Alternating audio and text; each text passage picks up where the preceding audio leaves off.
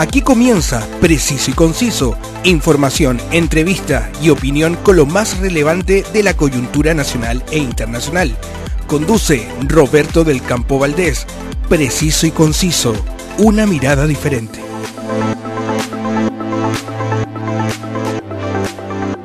Saludos a todos y muchas gracias por acompañarme a una nueva edición de este podcast que desde Santiago de Chile sale al mundo para comentar y analizar los temas de la actualidad.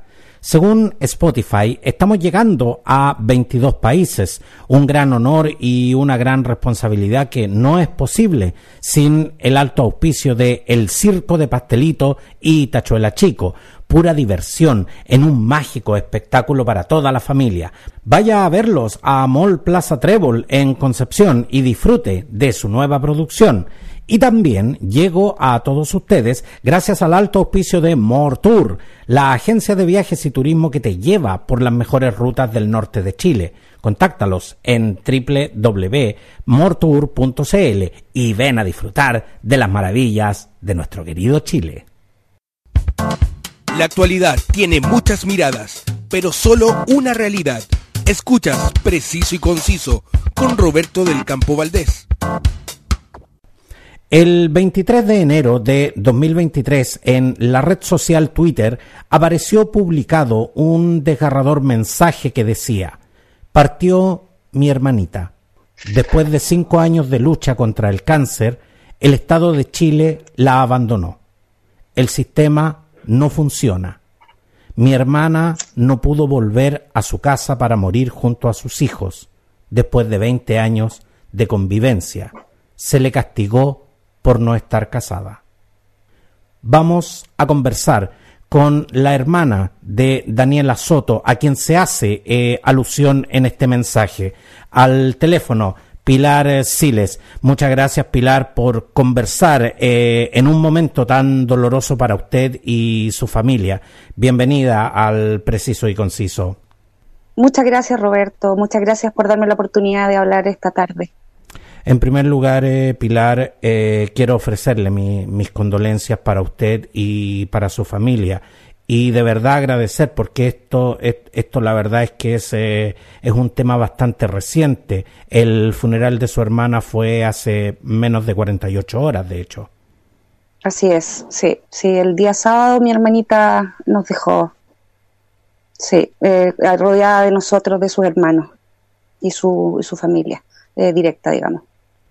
Pilar yo sé que estos son momentos emocionalmente muy complejos, muy, muy fuertes. ¿Qué es lo que la motiva realmente a escribir un, un, mensaje en una red social que de verdad nos emocionó y nos, eh, y nos golpeó a todos quienes pudimos leerlo? Mira, principalmente eh, le comentaba a otra persona hace un rato atrás que me contactó eh, porque él me comentaba que sentía que era como un desahogo y la verdad es que podría llamarse sí un desahogo, pero yo, yo diría más bien que es una forma eh, de, buscar que cambien algunas cosas en este país, que cambien las leyes, porque lamentablemente eh, la convivencia, de hecho, en este país está muy castigada, no está regulada. Eh, fue lo que le pasó a mi hermana que el día 19 de octubre del 2021 salió a operarse, producto del cáncer que mi hermana tuvo, y en marzo del 2022 salió eh, con un diagnóstico terminal eh, y eh, no pudo volver a su casa porque su pareja dio por terminada la relación en forma unilateral y simplemente no le abrió las puertas de la casa. Y al no estar casada, ella no pudo hacer nada. busqué ayuda a través del Servicio Nacional de la Mujer y la respuesta de ellos fue es que Daniela no está casada. Entonces la víctima está revictimizada. El Estado no está regulando estas realidades. No fue solamente esa vez, fueron varias veces que yo contacté al Centro de la Mujer. Eh, solamente una persona me ayudó, en este caso, que fue Vivian Franco, que es una abogada de Abofem Chile, que es la abogada feminista, que ella nos ayudó a poner eh, un, que, hicimos un juicio, eh, porque la Daniela puso una, denuncia por violencia intrafamiliar, que también hubieron, hay varios detalles ahí que, que en este momento voy a reservarme por respeto a mis sobrinos. Eh, pero se, nos reunimos con, bueno, ella se reunió con Lucy Ketterer, que es la Ceremi de, la mujer aquí en Temuco, eh, que nos iban a ayudar, pero tampoco recibimos el apoyo. La verdad es que se tiran la pelota unos con otros, esa es la realidad, que el sistema no funciona no funciona. Pilar, cuando aún no han transcurrido 24 eh, horas que usted publicara este emotivo tuit, el Ministerio de la Mujer y Equidad de Género colocó en la misma red social con fecha 24 de enero a las 14.57 eh, horas que se habían contactado con usted y que estaban a la espera de su respuesta. ¿Esta información es efectiva? Me escribieron eh, le respondí que yo quiero sentarme a conversar con la ministra. Quiero que quiero conversar con la ministra Antonia, porque las respuestas que me dieron durante meses eh, eh, a través de la seremía, de la seremía de acá, no sirven, no funcionan. o sea, fue tanta la ineficiencia que mi hermana falleció sin tener una respuesta concreta. Por lo tanto, yo ahora exijo Exijo la presencia de la ministra para escuchar de mi boca todas las ineficiencias que, hay en el sistema. Y ya tiene que hacerse cargo de, de, las faltas de recursos, de, del problema grave que hay, eh, de, que el juzgado de familia no está entendiendo lo que es la violencia de género, de que el sistema no está eh, en armonía con las propuestas que está haciendo el, gobierno, no tienen idea, no saben lo que está pasando. Están dejando sola a las mujeres. Pilar, usted obviamente que no, nos está evidenciando eh, un montón de falencias que el, que el sistema tiene y que en general eh, eh, sabemos que, que, nuestro sistema legal en, en, en, ese sentido tiene muchos vacíos, muchas situaciones que realmente no están cubiertas, pero esencialmente, Pilar, ¿Qué es lo que más le ha dolido de, toda esta situación? Me duele que me duele que, se hagan festines del avance que se ha hecho en torno al, al, apoyo de la mujer y de que este gobierno es un gobierno feminista, cuando realmente yo, yo confié, yo confié, confié en este, que este, esto iba a ser distinto ahora. Y me encontré que no es distinto, que sigue siendo lo mismo, que da lo mismo el gobierno, es un problema más profundo eh, y que espero que sí se pueda cambiar, que ahora me ayuden y que la historia de mi hermana, que el sacrificio que hizo mi hermana, que la muerte de mi hermana sirva para que ninguna otra mujer viva lo que vivió ella que pasaba las noches enteras llorando para poder volver a su casa, rogándole a este hombre que le, la dejara volver, que la dejara volver a su casa a morir con sus hijos. Ella decía, no me importa que tú ya no me quieras, a mí no me importa que tú no me quieras, pero déjame morir con mis hijos. Que se reconozca, que los jueces entiendan que la violencia contra la mujer no solamente es a través de un golpe y que también hay casos de humanidad, Pilar, en estos casos, ¿qué es lo que más violenta? ¿Que no la ayuden o que no la escuchen derechamente?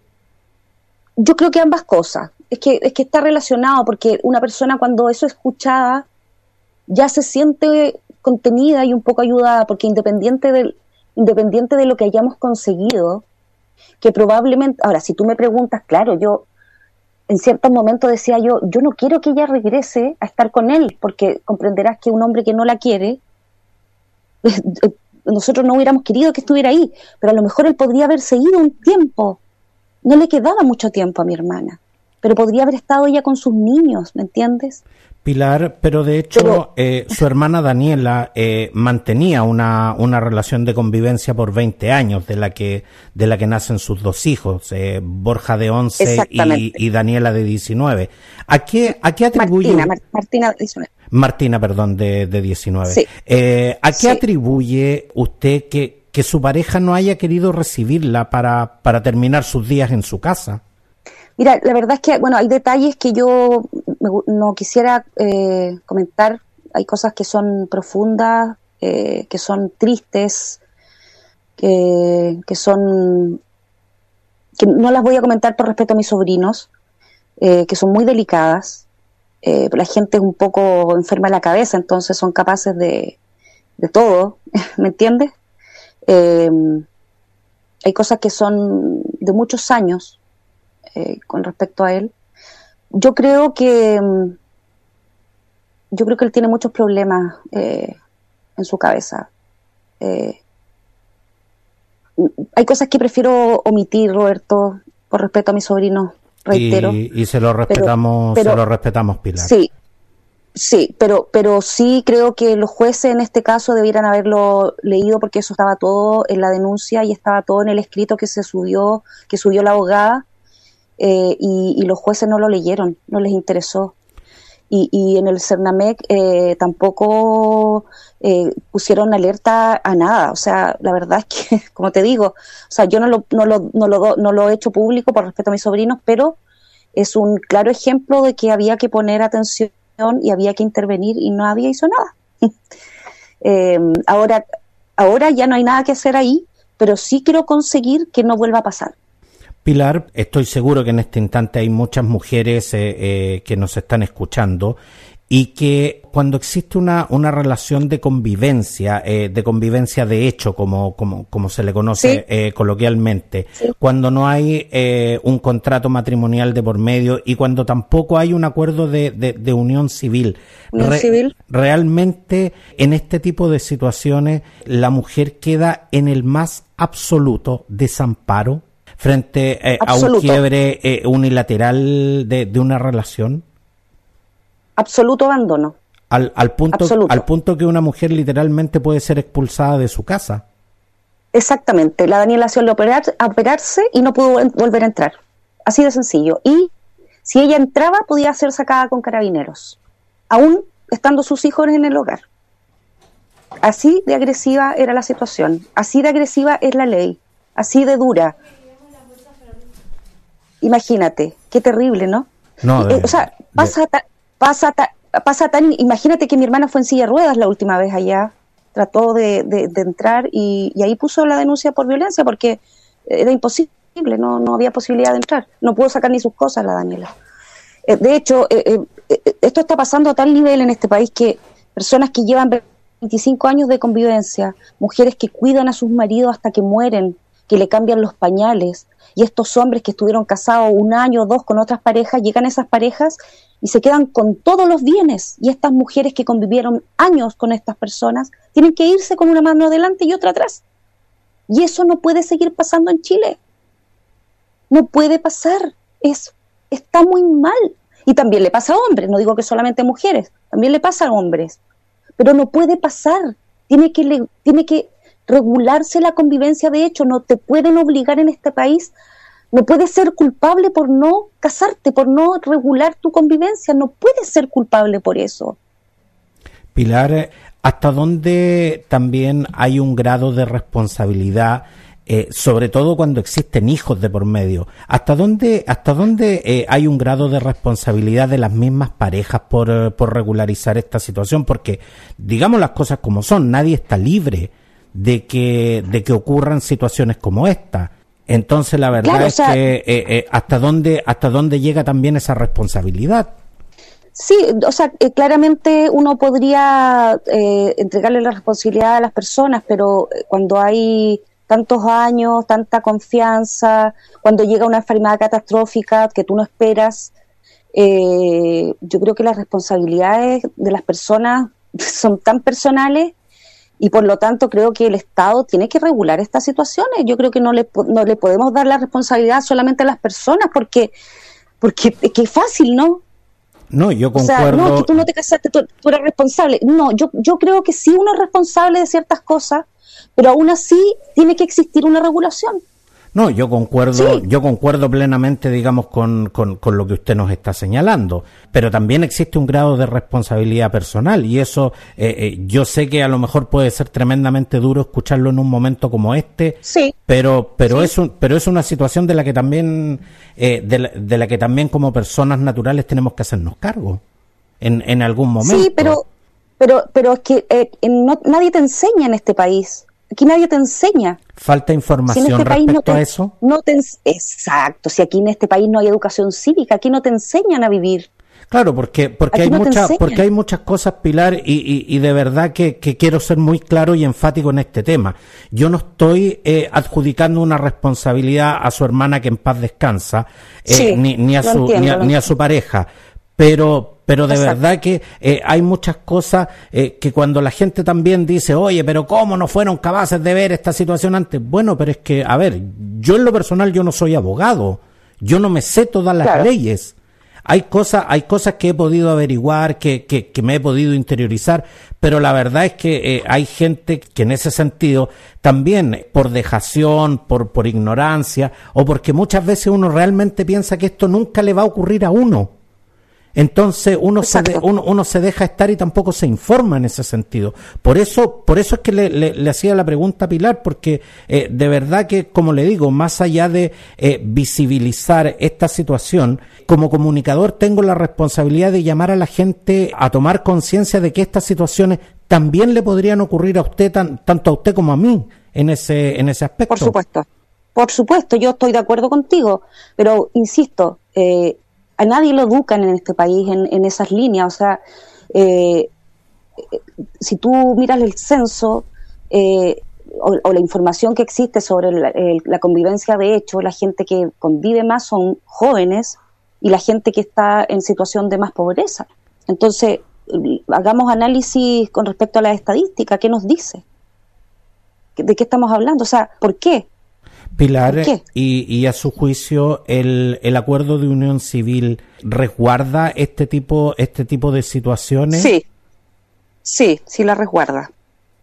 Sí la resguarda. Sí, se, se, se habla de eso. Se habla del, del, del, tema de dinero, del socorro mutuo, sí, sí está contemplado.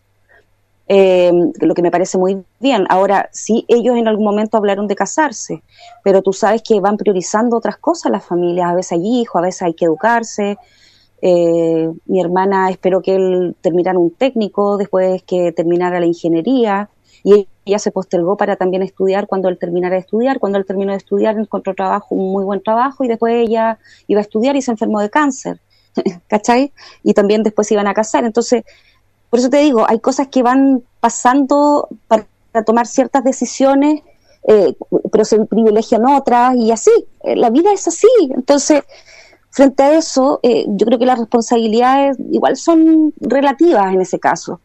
No, y, en muchos casos y en muchos casos las responsabilidades también son compartidas en ese aspecto porque porque más allá de, la, de las decisiones personales porque de hecho casarse es una decisión personal y, y, es una decisión voluntaria. A nadie a nadie le pueden decir que, que, que, que, tiene que casarse digamos por por un tema de responsabilidad. Usted si quiere se casa y, si no quiere, no, y si no quiere, no se casa. El, el punto, el punto aquí es que no puede ser que, que, una persona que ha vivido 20 años en una casa, de la noche a la mañana no puede entrar a su casa.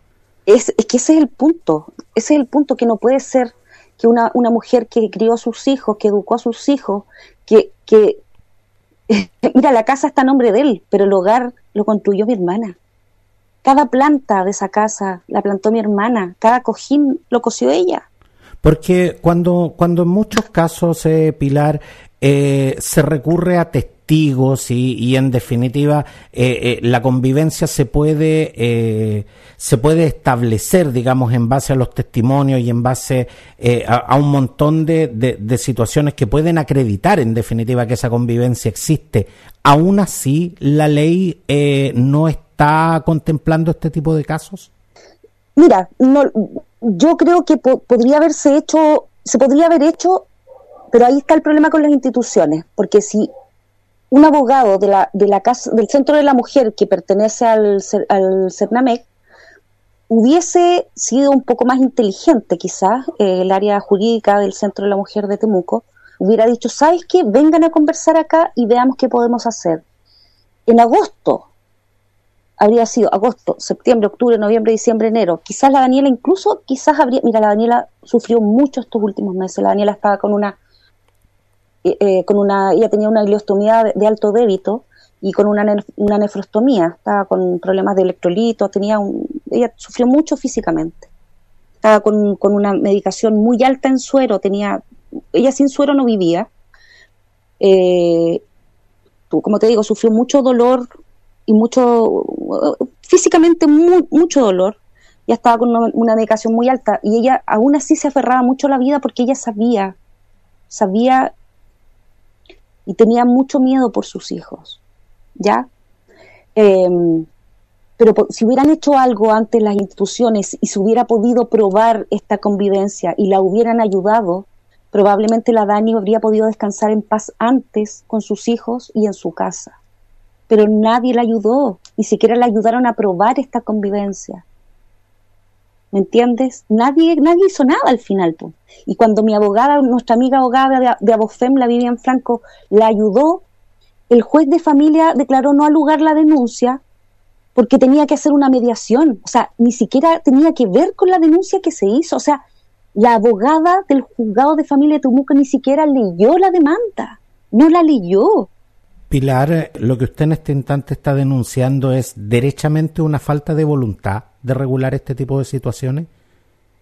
Absolutamente. Una falta de voluntad, falta de recursos para, para la ayuda que se le está prestando a la mujer eh, en, los servicios de la mujer y equidad de género, falta de profesionales, hay muy pocos abogados.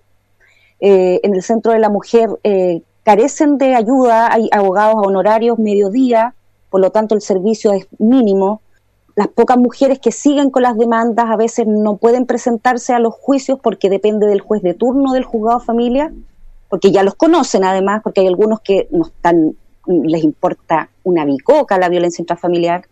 Mira, hay una cuestión súper oscura detrás, súper oscura, súper oscura, y, y a mí me lo contaron directamente ya. O sea, además, hay una perorata triste cuando tú llegas a denunciar que a ti no te dan ni ganas de seguir justamente Pilar, usted no, no, nos, ha, nos está mostrando una realidad que es tremendamente dura y, compleja cuando se viven estos episodios, tal como usted lo señala, de violencia intrafamiliar. Muchas veces escuchamos a las autoridades las campañas que dicen, mujer, atrévete, denuncia, pero una vez que se hace la denuncia, eh, eh, estos trámites resultan tan engorrosos que francamente hay muchas mujeres que se devuelven a sus casas a seguir viviendo sus realidades y las matan. ¿Y, esto está sucediendo todos los días? Por eso siguen los femicidios y se preguntan, ¿y por qué siguen los femicidios? Por esto, porque el sistema no está funcionando, porque no están las lucas para ayudar a las mujeres, porque no hay abogados para ayudar a las mujeres, porque a los jueces les importa nada la institución que ayuda a las mujeres, les da lo mismo. El Estado de Chile está abandonando a las mujeres es realmente una vergüenza. No están sirviendo, no están dando basto. Es solamente una cuestión, no sé, están tratando de hacerlo, pero lo hacen mal. Tienen que ponerse las pilas, tienen que poner más plata, tienen que buscar gente a tiempo completo, tienen que tomarse en serio el problema. Pilar, Pilar, usted al principio de esta conversación eh, nos, nos señaló de que estaba decepcionada de un gobierno que se planteó como un gobierno feminista. ¿Lo está realmente? Mira, yo estoy decepcionada de todo ahora. Eh, quiero, quiero pensar, quiero pensar que me van a, que me van a escuchar. Quiero pensar que me van a escuchar, quiero pensar que, que todavía podemos hacer algo. Quiero pensar que la ministra me va a recibir. Quiero pensar que podemos trabajar para cambiar esta realidad. Eh, yo creo que la juventud de este gobierno tiene energía, eh, como la energía que tenía mi hermana. Mi hermana, eh, siendo estomizada, hizo una fundación de estomizados, ayudó a mucha gente. Eh, ayudó a mucha gente y creo que la Daniela fue un ejemplo, una guerrera impresionante. Tú no te imaginas la cantidad de gente que ayudó a mi hermana, enferma como estaba. Por eso creo yo que este gobierno, si se pone las pilas, puede cambiar las cosas. Imagínate que con lo de Antonia Barra, eh, se, se, promulgó esta ley eh, y creo que también se puede hacer algo con la historia de mi hermana. Yo quiero creer, quiero creer que podemos hacer algo. Ahora estoy muy decepcionada, pero creo que quiero creer, quiero, quiero no dejar de creer. Esa es la respuesta que te puedo dar. Pilar, cuando desgraciadamente eh, ya no podemos cambiar el triste final que, que tuvo su hermana, ¿qué espera lograr eh, con esta cruzada que, que usted se ha autoimpuesto? Yo quiero que se regule el tema de la convivencia, de hecho, quiero que se reconozca la convivencia, quiero que, que se tome en serio el apoyo que se le da a las mujeres en este país, las mujeres que han sido eh, violentadas eh, psicológica, física y económicamente. Quiero que se le inyecten más recursos a las instituciones que están apoyando a las mujeres. Y quiero que los jueces de familia no, no eh, tomen decisiones de acuerdo a su, a su estado de ánimo. Basta, no más, no más. Hay que hacer una intervención profunda en esto. Eh, van a seguir matando a las mujeres, las mujeres van a seguir muriendo en los hospitales abandonadas. Eh, todo esto tiene que ver con eso, tiene que ver cómo, cómo se está ayudando a la mujer. Yo creo que esos son los dos puntos centrales, que se inyecte más recursos a estas instituciones y que se regule este, ley, este tema de la convivencia de hecho, porque eso es muy importante también. Antes eh, de llegar al final de, de esta conversación, que reitero, se lo agradezco mucho porque sé que tanto usted como su familia están viviendo un, un, un, momento que es tremendamente doloroso, pero los comunicadores, más allá de, de, de evidenciar situaciones, de tratar de generar, eh, de movilizar conciencias para poder generar los requeridos cambios sociales, eh, no podemos perder el foco de lo, de lo que es esencial, que es la parte humana. Y uh -huh. me gustaría que usted nos contara ¿Qué fue lo que vivió su hermana Daniela en estos cinco años? ¿Qué sentía eh, su hermana? La Dani tenía ganas de vivir, tenía ganas de ayudar, tenía, pero sabes que tenía muchas ganas de vivir la Dani, tenía ganas de vivir por sus hijos. Eh, ella, ella luchó, ella, los médicos no entendían no entendían cómo la Dani seguía con la fuerza que tenía. Ella le dio una pelea tremenda al cáncer. Ella era más intensa que yo, mucho más intensa que yo. Era una, era mi hermana chica, nuestra hermana chica, ella, ella era digna, muy digna.